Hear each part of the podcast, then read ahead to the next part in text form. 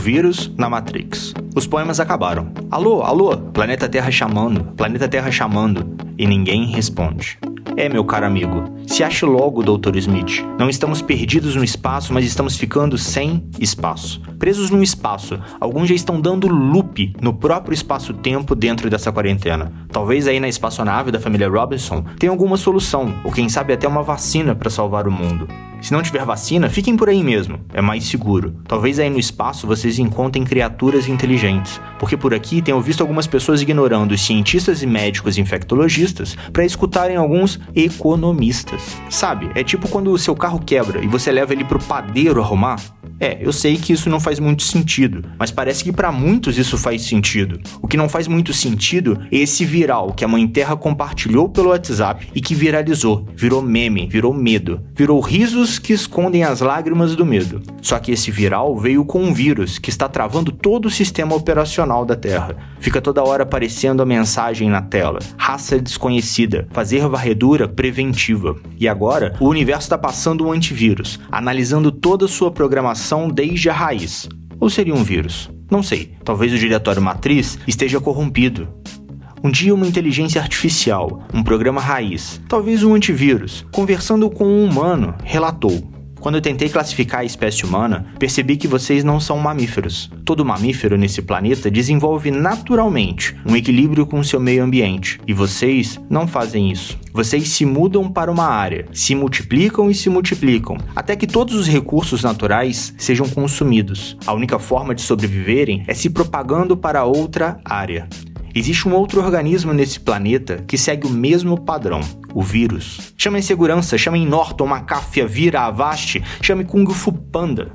É, a gente está em maus lençóis. Há 20 anos, o agente Smith já nos avisou sobre a raça humana. Essa raça tão desumana. Era quase que inevitável. Como muitos não escutaram suas palavras e se fizeram de desentendidos, agora pedem desculpas. Mas não há mais tempo. Muitas histórias estarão perdidas mesmo com toda a informação, conteúdo, alarmes generalizados. Algumas pessoas ainda estão se fazendo de despreocupadas, desinformadas, desentendidas, estão jogando os dados da vida e o pior, com a vida alheia. Estão tremendo de medo do vírus errado, estão com medo de perderem tudo o que construíram e, para isso, estão colocando suas vidas em risco e de outras milhares de pessoas. Não que eu não esteja com medo do futuro, por favor, não me entenda mal, mas defunto não paga conta. Defunto deixa conta, além de deixar tristeza para quem fica. Em meio a todas as incertezas, um outro Smith, por muitos repudiados e por outros deturpados, tenta sobreviver no meio desse caos.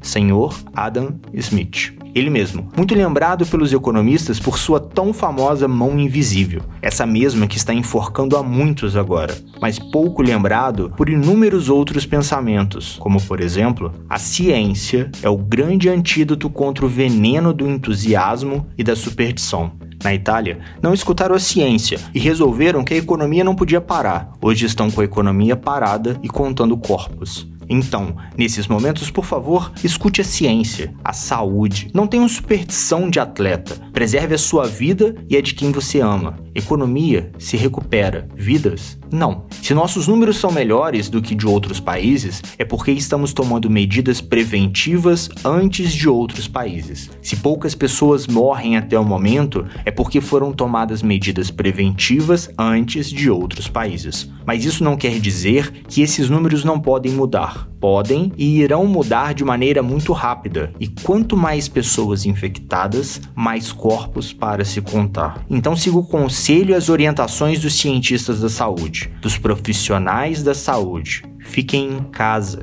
Enfim, que o nosso Adam interior seja menos Smith e mais Pet.